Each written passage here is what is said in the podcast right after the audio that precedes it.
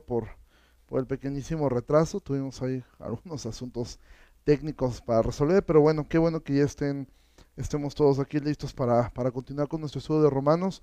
Por ahí tenemos preparada probablemente una sorpresa que haremos los días viernes. Este viernes quizá no lo podamos hacer, pero bueno, probablemente los viernes tengamos algunos invitados que serán sorpresa. Entonces les pido que estén orando, nos ayuden a orar para que esto sea, sea posible, el poder tener algunas personas invitadas, aunque sea virtualmente, y poder platicar de romanos con algunas personas em, que sé que serán de mucha, mucha bendición. Entonces, em, pues nada, vamos a comenzar orando y pidiéndole al Señor que nos, que nos ayude en este, en este tiempo. Dios, te agradezco mucho por esta, por esta noche. Gracias porque nos permites compartir, aunque sea de esta forma. Em, eh, poder compartir tu palabra y poder estar aquí atentos, Señor. Yo te ruego que bendigas la vida de mis hermanos que están viendo esta transmisión, por los que se irán conectando poco a poco.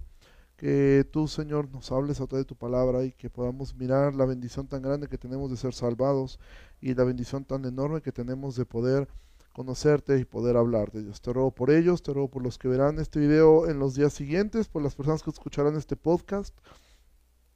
Y gracias, Señor, en especial te doy por la vida, Señor, de cada persona que forma el equipo de medios de, la IBEG. Gracias por sus vidas, gracias porque cada uno desde donde está está haciendo un trabajo excelente e increíble. Y usted muchas gracias por esto en el nombre de Jesús. Amén. Bueno, este, como siempre, agradecer a, al equipo de medios eh, por todo el trabajo que hacen. Eh, aunque no todos participan directamente en esto de la grabación, pero otros desde sus casas, manejando redes sociales, haciendo todo ese trabajo. Y de verdad agradecer por la vida de cada uno de ellos. Les pido que estén orando por ellos este, y por cada uno de, los que están haciendo posible esas transmisiones. Y bueno, vamos en el capítulo 4, estamos avanzando, hoy vamos a poder ver todo el capítulo 4, no porque sea sencillo ni porque sea un capítulo em, eh, sin importancia, cada capítulo de Romanos es una joya, pero es un capítulo que pudiéramos ver de una manera em, em, muy general y poder aprender de lo que estamos viendo. Bueno, como hemos estado haciendo nuestro recorrido, hacemos una introducción. Esto es bueno hacerlo, eh, poder hacer una recapitulación siempre desde el capítulo 1 y que tú de alguna forma vayas forzando a tu mente. La idea es que cuando terminemos el libro de Romanos podamos decir claramente de qué trata cada capítulo. Y eso va a ser muy padre que tú puedas decir, bueno, en el capítulo 1 Pablo está dando su introducción, comienza a hablar acerca de, de la situación del hombre, en el capítulo 2 se dirige hacia los judíos y, todo lo que es este e, el problema con ellos. En el capítulo 3, Pablo ahora va a hablar acerca de la justificación. En el capítulo 4 va a hablar del ejemplo de Abraham. En el capítulo 5 nuevamente retoma el capítulo el tema de la justificación y así poder ir a hacer cada uno y va a ser muy padre poder terminar y que tú en tu mente tengas un esquema mental de qué trata cada uno de los capítulos de, de, Romanos y esto va a ser muy bueno, por eso es que de alguna manera siempre lo estamos repitiendo y como hemos visto, bueno, eh, Romanos comienza dejando en claro lo que son las malas noticias después de una breve introducción que Pablo hace, eh, deja en claro cuál es la condición del, del ser humano, cómo es que el hombre eh, está totalmente extraviado, completamente perdido, no tiene esperanza, no hay forma que él pueda alcanzar la salvación por sus obras, que es algo que Pablo quiere destruir completamente en los primeros capítulos. Pablo lo que quiere destruir es completamente la autosuficiencia, eh, la autoconfianza, eh, la, la, forma de pensar que de que ellos podían lograr algo por ellos mismos. Entonces es sumamente importante eh, poder, poder mirar todo eso. Perdón que me ría, pero es que estuvo a punto de atravesarse enfrente de la cámara alguien de, nuestro equipo pensando que está en su casa y se frenó justo antes de entrar a la cámara. Entonces, por eso me estoy, me estoy riendo.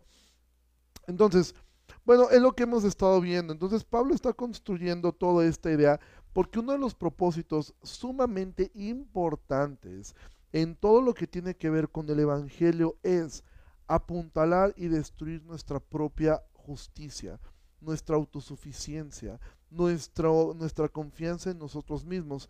Em, y simplemente eh, recordando un poco, em, cuando yo estuve trabajando con adolescentes, la primera vez que me presenté con sus padres, yo lo que eh, les dije fue esto a sus padres. Les dije, miren, yo tengo una meta con sus hijos, sus hijos adolescentes, y es esta, quiero destruirles su autoestima. Esa es una de las metas más grandes que tengo. Varios papás se me quedaron viendo con ojos de asombro, ¿cómo que quieres destruir su autoestima? Y decía, claro, porque la propia palabra lo dice, autoestima, tú eres el generador de tu propia estima. Y obviamente tú no puedes generar algo bueno.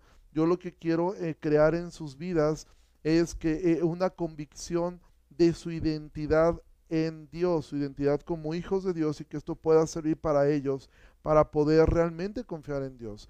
Entonces eso es lo que nosotros constantemente estuvimos haciendo y eso es parte de lo que Pablo está haciendo en, el libro de Romanos, destruir, destruir, destruir completamente la confianza en uno mismo, a manera de dejarnos completamente empobrecidos, como Jesús dijo, bienaventurados los pobres, dejarnos en el entendido de que no tenemos absolutamente nada de valor en nosotros. Y es así como llegamos al capítulo 4. Recuerda, el final del capítulo 3, Pablo ha hablado quizá lo, el corazón de la carta, quizá el texto más importante de toda la Biblia. Y ahora Pablo entra al capítulo 4 y él va a decir esto. ¿Qué pues diremos, 4.1, qué pues diremos que halló Abraham, nuestro padre, según la carne? Porque si Abraham fue justificado por las obras, tiene de qué gloriarse, pero no para con Dios. Porque ¿qué dice la escritura? Creyó Abraham a Dios y le fue contado por justicia. como te había dicho, siempre cuando tú leas el libro, sobre todo, el libro de Romanos, en sí cualquier carta, pero en especial el libro de Romanos, este tipo de cosas de qué pues diremos, esto viene desde el capítulo anterior. Recuerda, el libro de Romanos, todos los libros de la Biblia no se escribieron con capítulos y versículos, es una idea que Pablo está construyendo. Pablo está construyendo una idea, ya dejó clara dos ideas. Ya dejó clara la primera idea, la culpabilidad del hombre.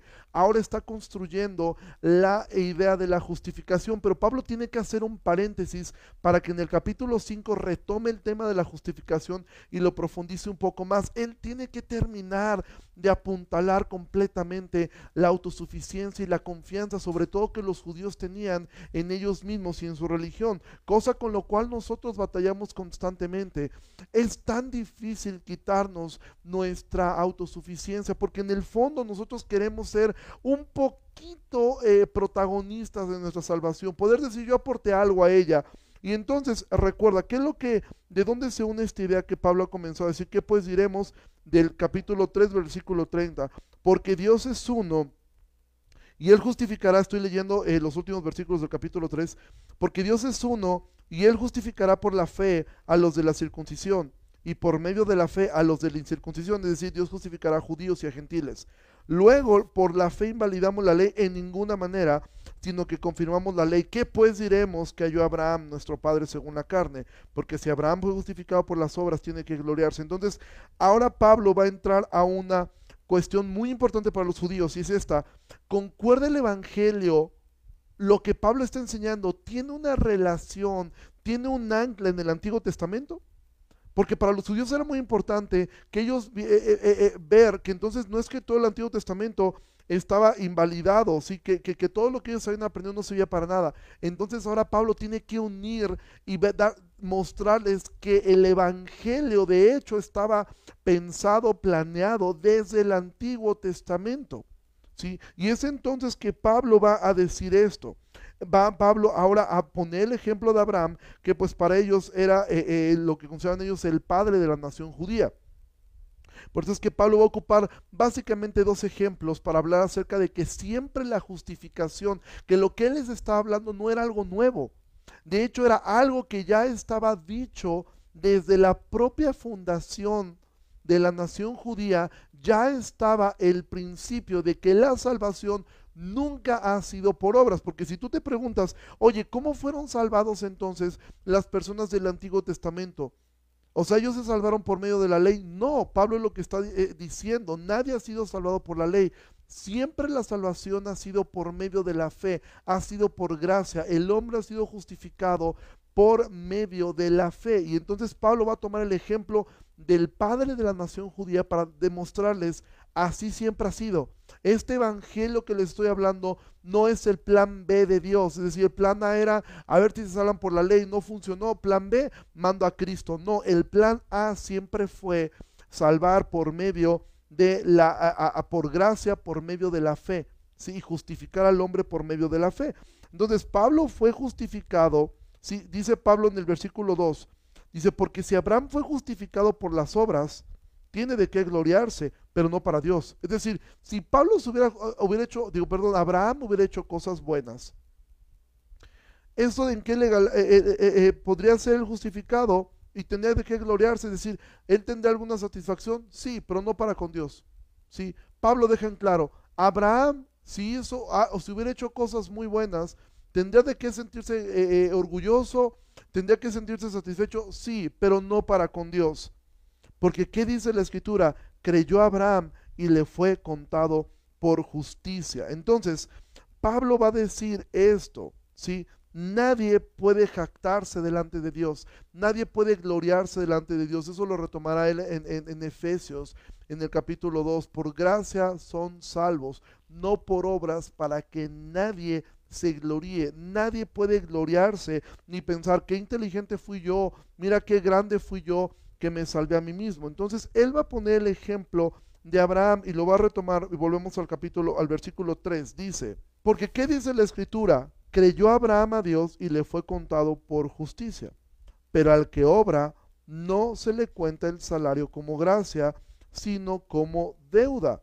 Mas el que no obra, sino cree en aquel que justifica al impío, su fe le es contada por justicia. Ahora Pablo aquí, estas son de estas partes que de repente pueden parecer un poco complejas. Pablo lo que está diciendo, al que obra no se le cuenta el salario como gracia, es decir, a ti que trabajas, no, no te pueden decir, oye, eh, eh, es, una gracia lo que te estoy dando, o sea, estoy mostrando tu, tu patrón no te puede decir, mira, yo soy muy misericordioso y por eso te pago tu quincena. No, o sea, no es, no, no, recibes tú tu salario por gracia, lo recibes como producto de tus obras, producto de tu trabajo.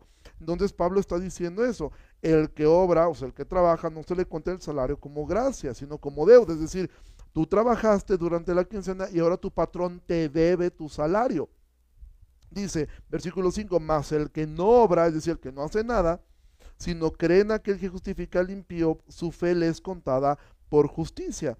Versículo 6. Como también David habla de las bienaventuranza del hombre a quien Dios atribuye justicia sin obras, diciendo, bienaventurados aquellos cuyas iniquidades son perdonadas y cuyos pecados son cubiertos. Está citando a los salmos. Bienaventurado el varón a quien el Señor no inculpa de pecado. Ahora, ¿cómo es que Dios podía hacer eso? Sí, dice versículo 9, es pues esta bienaventuranza solamente para los de la circuncisión o también para los de la incircuncisión?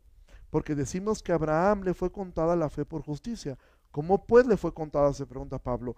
Estando en la circuncisión o en la incircuncisión, no en la circuncisión, sino en la incircuncisión. Entonces Pablo, con esto, imagina a los judíos escuchando esto y diciéndoles, a ver, ¿en qué momento Abraham le fue contado por justicia? Él fue justificado por medio de su fe. ¿Cuándo? cuando le creyó a Dios. ¿Cuándo le creyó Abraham a Dios? Cuando Dios le dice, sal de tu tierra y de tu parentela y vete a la tierra que yo te mostraré. En ese momento él no sabía ni a dónde iba, pero él le creyó a Dios. Cuando Dios le promete un hijo y le dice que hará una descendencia, él le cree a Dios. Ahora lo que salvó a, Abraham fue la gracia por medio de la fe que lo justificó. ¿Por qué?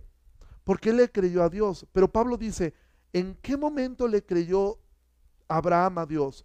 ¿Cuando estaba circuncidado o cuando estaba incircunciso? Y Pablo da la respuesta. Cuando Abraham le creyó a Dios, él no estaba circuncidado. ¿Sí?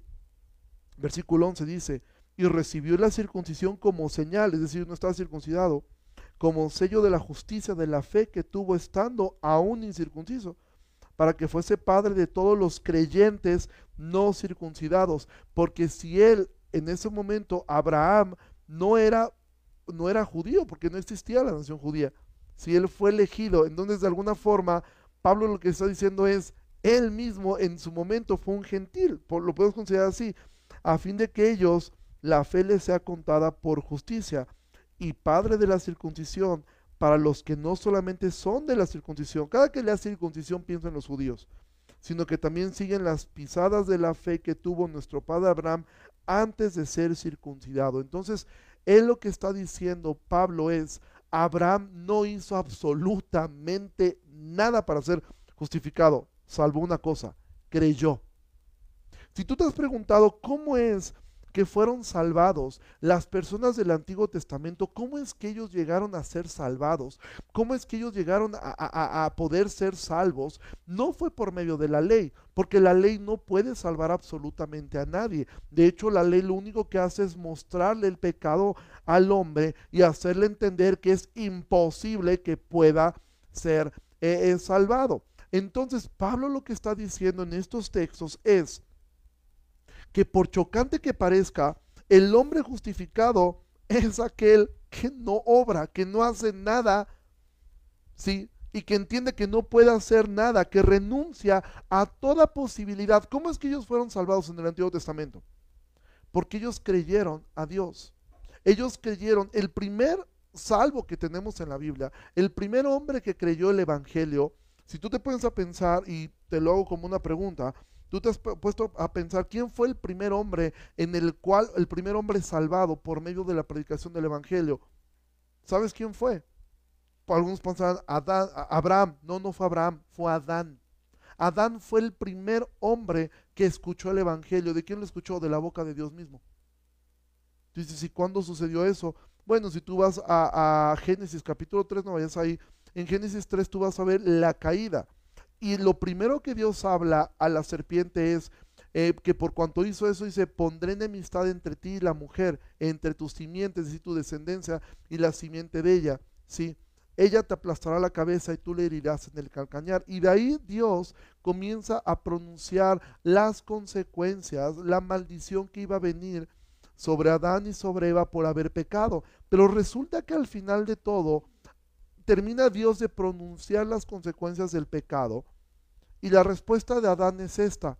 Dice que entonces vio a su mujer y le puso por nombre Eva, porque ella sería la madre de todos los vivientes. Y tú puedes pensar, ¿y qué relación tiene eso?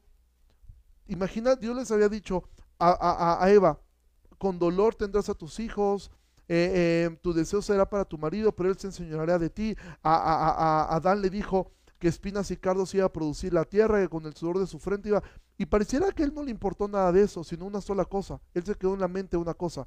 Dios dijo que de la simiente de mi esposa vendría vida y que de sus descendientes iban a aplastar la cabeza de esta serpiente que nos sacó. Y entonces por eso es que él le dice, tú te vas a llamar Eva, porque tú seas la madre de los vivientes. Y el siguiente versículo lo que tú ves es que Dios entonces los cubre con pieles. Y eso se conoce en teología como el protoevangelio. Esa es la primera mención del Evangelio en toda la Biblia. Y Adán lo creyó. Él dijo, ya pecamos, pero Él nos dio una promesa de salvación y la creyó. Y entonces Dios los cubre con, pieles de animales, haciendo una representación de que un día el Cordero de Dios iba a morir para cubrirlos, para cubrirnos y vestirnos de Cristo. Y esta idea se fue llevando generación tras generación. Tú te has puesto a pensar, ¿por qué Abel ofreció sacrificios de animales y Caín no? Porque seguramente Adán enseñó a sus hijos esta historia. Él les dijo, Él nos prometió salvación y Él, él, él nos vistió de, de, de, pieles de animales. Caín no creyó, él dijo, a mí me importa poco, yo voy, yo voy a ofrecer mis verduras. Pero Abel sí creyó. Y esto se fue pasando de generación en generación hasta que llegamos a Abraham. Y Abraham también creyó a Dios.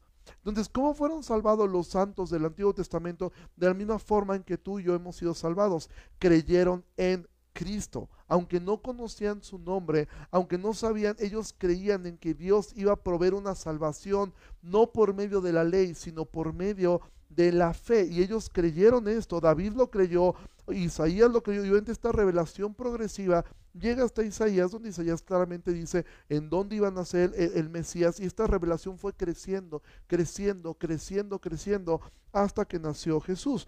Pero Pablo lo que le está diciendo es, Abraham era un incircunciso cuando fue justificado.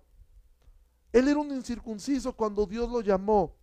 Por ende, él no solamente es padre de los, de los judíos, sino también de los incircuncisos. Si la fe de Abraham, él es, eh, eh, él, él, él es el ejemplo de que el hombre es salvado por medio de la gracia de Dios a través de la fe. Y entonces, para aún apuntalar más esto, versículo 18 dice Pablo, él creyó a Abraham en esperanza contra esperanza, para llegar a ser padre de muchas gentes, conforme a lo que se le había dicho, así será tu descendencia. Y no se debilitó en la fe al considerar su cuerpo, que estaba ya como muerto, siendo de casi 100 años, o de la esterilidad de la matriz de Sara. Tampoco dudó por, por incredulidad de la promesa de Dios, sino que se fortaleció en fe, dando gloria a Dios, plenamente convencido de que era también poderoso para hacer todo lo que había prometido, por lo cual también su fe le fue contada por justicia, y no solamente respecto a él se escribió que le fue contada, sino también con respecto a nosotros, a quienes ha de ser contada, esto es, a los que creemos en el que levantó de los muertos a Jesús, Señor nuestro, el cual fue entregado por nuestras transgresiones y resucitado para nuestra justificación. Recuerda, Pablo está hablando de la justificación. Entonces Pablo ahora está diciendo, recuerden cómo fue esto. Abraham creyó en esperanza contra esperanza. ¿Por qué dice esperanza contra esperanza? Eh, lo que le está diciendo es, él tenía una esperanza y él creyó en esperanza de lo que Dios le había dicho contra la esperanza de verse a sí mismo. Imagina el cuadro, Abraham, Abraham por lo que vemos, ya era un hombre anciano, su esposa era una mujer anciana y era estéril. No había forma de que ella pudiera tener un hijo. Sin embargo, Abraham le creyó a Dios cuando le dijo, te voy a dar un hijo. Él, lo creyó. Él creyó completamente esto. ¿Sí? Y dice 22, por lo cual también su fe le fue contada por justicia. ¿Por qué? Porque le creyó a Dios.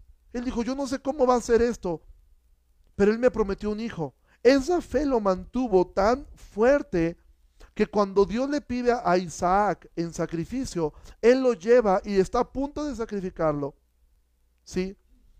Isaac le pregunta, oye, ¿y dónde están los elementos para el sacrificio? Y Dios le contesta, Jehová se proveerá cordero para el sacrificio. Es decir, yo no sé qué va a pasar allá arriba. Yo no sé lo que va a ocurrir. Lo que yo sé es que Dios me prometió una descendencia y tú eres mi hijo. Yo no sé qué va a pasar allá arriba. Pero Abraham iba seguro de algo. Dios va a hacer algo y Dios va a proveer ese cordero para el sacrificio. Entonces Abraham creía en lo que Dios le decía. Y esa es exactamente la característica que debe tener el creyente. Por eso nos llamamos o nos hacemos llamar creyentes. ¿sí? No es un asunto de creer en Dios. Eso lo dijimos ayer. No es un asunto de que yo creo en Dios. También los demonios creen en Dios. El asunto es creerle a Dios. Entonces Pablo lo que está diciendo es, si ustedes quieren ser justificados, por medio de la fe, lo primero que tienen que creer es lo que les acabo de decir respecto a ustedes, que están completamente depravados, completamente perdidos y sin ningún tipo de esperanza en sus propias obras. Dejen de confiar en su religión porque ni Abraham estaba circuncidado y evidente Abraham todavía ni tenía la ley.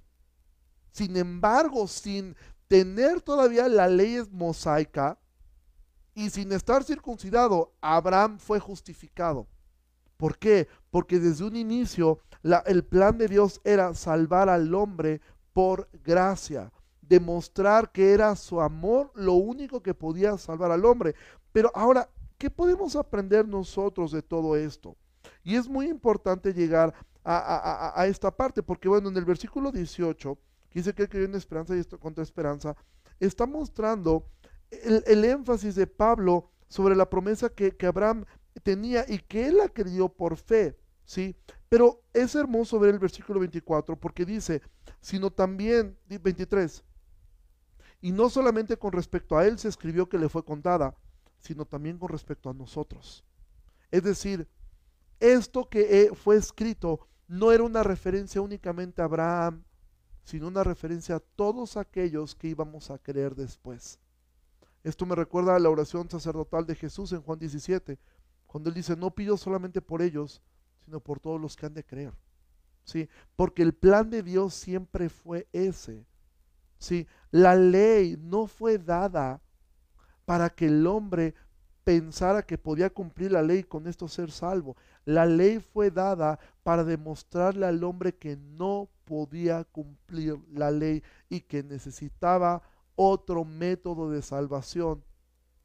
Y el único método de salvación tenía que ser gratuito porque el hombre no tiene absolutamente nada con qué poder pagar su salvación ni, poder, ni cómo poder comprar esta salvación que Dios ha dado. Entonces, esto es lo que Pablo está, está haciendo totalmente un énfasis en esta parte.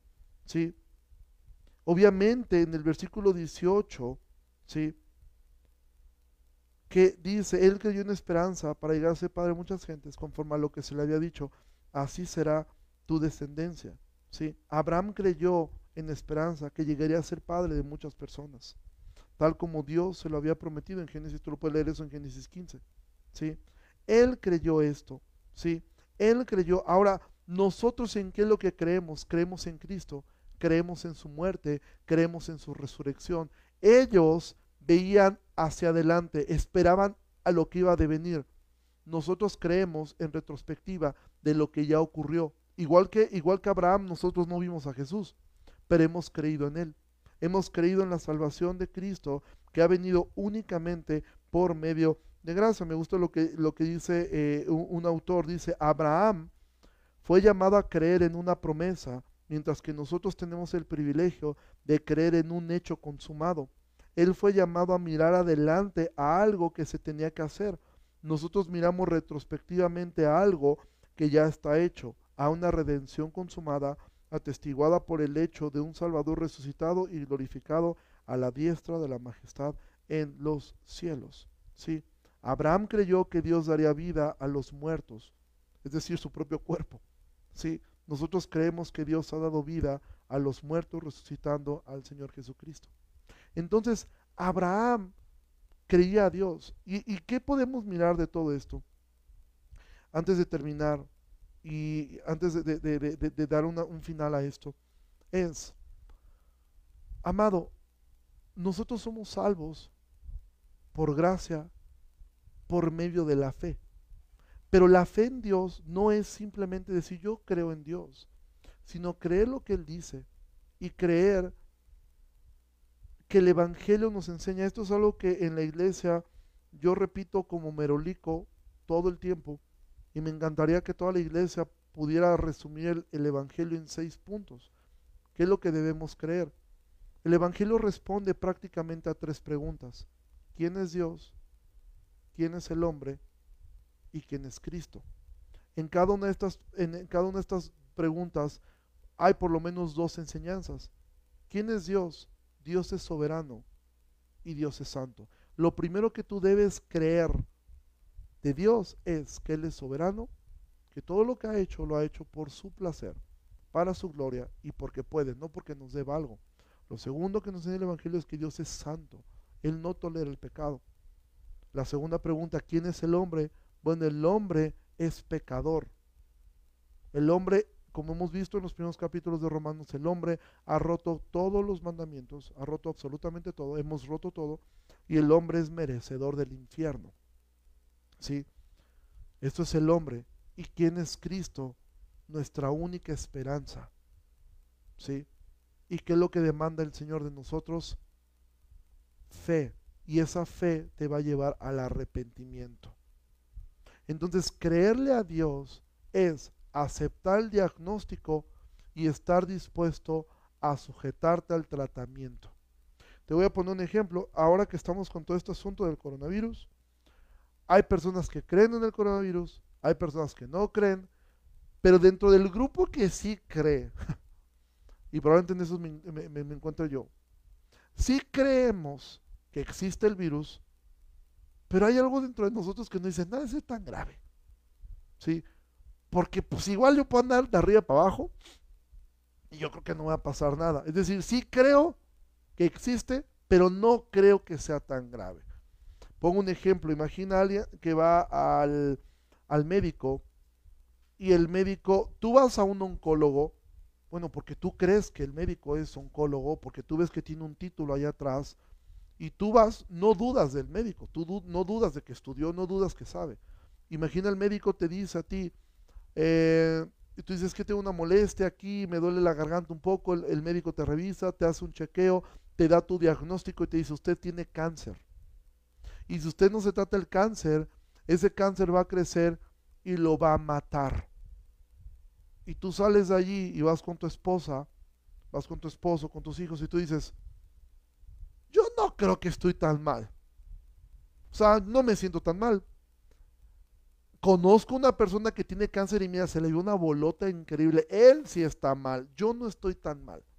Entonces, no es que tú dudes que el médico es médico, que es oncólogo, pero no le crees el diagnóstico. De, la pregunta es, ¿de qué te sirve entonces creer que es médico? De absolutamente nada. Lo mismo ocurre con Dios. Hay gente que sí cree en Dios. Dice, no, yo sí creo que esto fue creado por, ah, por Dios, yo creo que en Jesús, yo creo. Pero Dios te dice, hey, necesitas arrepentirte, necesitas alejarte del pecado, necesitas venir a mí, necesitas esforzarte en orar, porque si no oras vas a caer en tentación.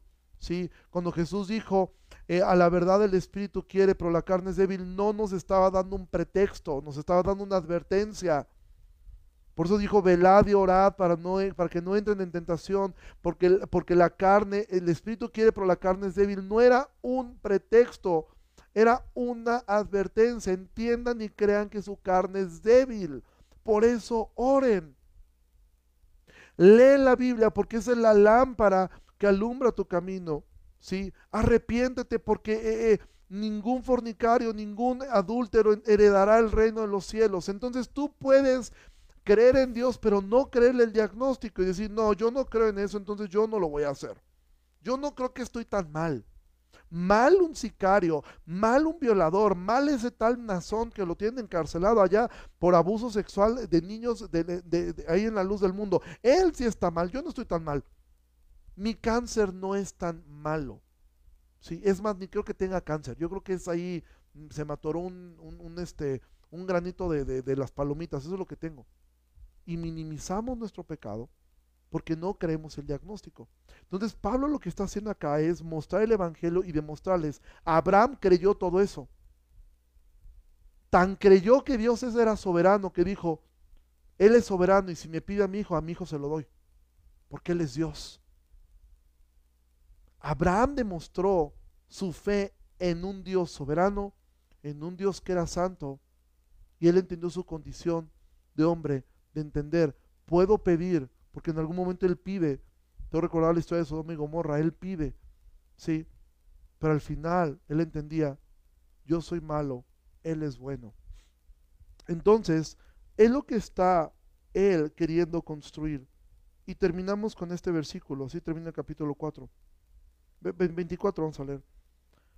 Dice, sino que fue dicho con respecto a nosotros, a quienes ha de ser contada, esto es, a los que creemos en el que levantó de los muertos a Jesús, Señor nuestro, el cual fue entregado por nuestras transgresiones y resucitado para nuestra justificación. Y aquí hay dos ideas que Pablo está diciendo. Primera idea, Cristo fue entregado por nuestras transgresiones.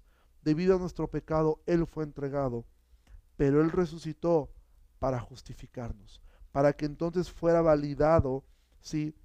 Eh, eh, em, fuera validado que el sacrificio de Cristo fue aceptado delante del Padre, fue perfecto delante del Padre y entonces es útil para nosotros y es útil para nuestras vidas. Pero creerle a Dios, amado, es que tú estés dispuesto a sujetar tu vida completamente al señorío de Cristo.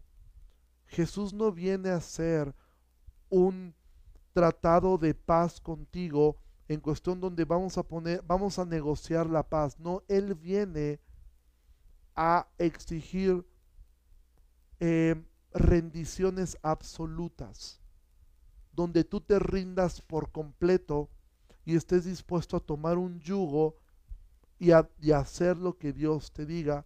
Abraham lo hizo. Dios le dijo, sal de tu tierra y de tu parentela. Sí, sal de la tierra de Ur de los caldeos y vete a la tierra que yo te mostraré. Y él se fue. Y él comenzó a caminar, no sabe ni a dónde iba, pero él sabía que tenía que ir a algún lado. Después Dios le promete un hijo, él lo cree. Después Dios le pide al hijo y él lo cree. Obviamente en medio de esas historias sabemos los errores de Abraham y sabemos también sus debilidades, cuando con Faraón él tiene miedo y en vez de irse a un lado se va para Egipto, le va mal, eh, cuando, eh, cuando eh, va con Agar y, tiene un hijo a Ismael, sí conocemos, pero Abraham siguió creyéndole a Dios. Y eso es el llamado y lo que podemos nosotros aprender en este día, amado. Creámosle a Dios, sí, creámosle a Dios, no solamente creas en Dios, eso te pone al nivel de un demonio si te quedas allí y quizá menos que el demonio, porque el demonio cree y tiembla. ¿sí? Entonces debemos creerle a Dios, creer lo que Él ha dicho, creer tanto lo bueno, sus promesas, pero también creer lo que es difícil y creer que Dios lo que ha dicho lo va a cumplir, tanto las cosas buenas, las promesas lindas, como también lo que ha dicho, ¿sí? En la Biblia, también lo que ha dicho. Entonces, no son nuestras obras lo que nos salva, no es eso. ¿sí? No hay una contradicción en estas dos ideas. Nuestras obras no nos salvan, nos salva la gracia por medio de la fe, pero esa gracia por medio de la fe va a transformar nuestra mente y nos va a llevar a una vida en la cual Dios será nuestro deleite y Dios será lo que nosotros más amamos. Entonces, esto es el capítulo 4 del libro de Romanos, el ejemplo que, que, que Pablo toma de Abraham porque está conectando con la audiencia judía para poderlos hacer entender a ellos su condición y poderles hacer ver a ellos su necesidad tan grande que tienen respecto a no confiar en su religión, sino poner su fe completamente en Cristo. Entonces, oremos al Señor que nos haga crecer en este entendimiento y que podamos exaltar a Dios por su misericordia y podamos llevarlo. Eh, Vamos a terminar orando. Señor, muchísimas gracias en esta, en esta tarde. Yo te agradezco por cada uno de mis hermanos que ha tomado el tiempo para ver esto. Te pido, Señor, que, que nos bendigas y que nos ayudes, Señor, para poder profundizar en tu palabra y para poder amar tu palabra. Yo te ruego, Señor, que nos ayudes a entender que no fueron nuestras obras, sino tu obra perfecta. Y ayúdanos, Señor, a siempre eh, tener nuestros ojos puestos en Cristo, que es el autor y el consumador de nuestra fe. Entendiendo, Señor, que la fe salvífica es la que nos lleva a creerte como un niño. El ejemplo lo vemos en Abraham, el cual te creyó lo que tú le dijiste cuando tú se lo dijiste, en el tiempo que se lo dijiste y lo hizo. Ayúdanos, Señor, a ser fieles en todo esto, Señor, y a poder nosotros confiar en ti plenamente, no en nuestras obras, sino en ti, Señor. Te pido todo esto en el nombre de Jesucristo y te pido, Señor, en especial que bendiga, Señor, la vida de mis hermanos, Señor, eh, Roberto, Señor, de, de Karin, que están aquí, Señor, y de la misma forma, Señor, la vida de, de Dan, Señor, de Vicky, don Armando, gracias por el espacio que nos prestan el día de hoy para poder transmitir todo esto, Dios. Te damos muchas gracias en el nombre de Jesús. Amén. Bueno, nada más para terminar. Em, todo esto lo estamos subiendo a las redes sociales. Eh, todos estos eh, se están convirtiendo en podcast. Si a ti te gusta eso de poder seguir escuchando, puedes meterte a Spotify, verlo allí. Este, en YouTube estaremos subiendo todo esto. Em, ayúdanos compartiéndolo, no con la finalidad de, de, que conozcan la iglesia, sino con la finalidad de que esto pueda ser de bendición a otras personas. Em, les mando un, un abrazo. Y primero Dios nos vemos el día de mañana y estén orando por esta idea que tenemos de los viernes de poder tener algunos pastores invitados, eh, poder tener entrevistas con ellos y poder meditar eh, con ellos respecto al libro de Romanos. Dios les bendiga mucho, que estén muy bien y Dios eh, les guarde. Hasta luego.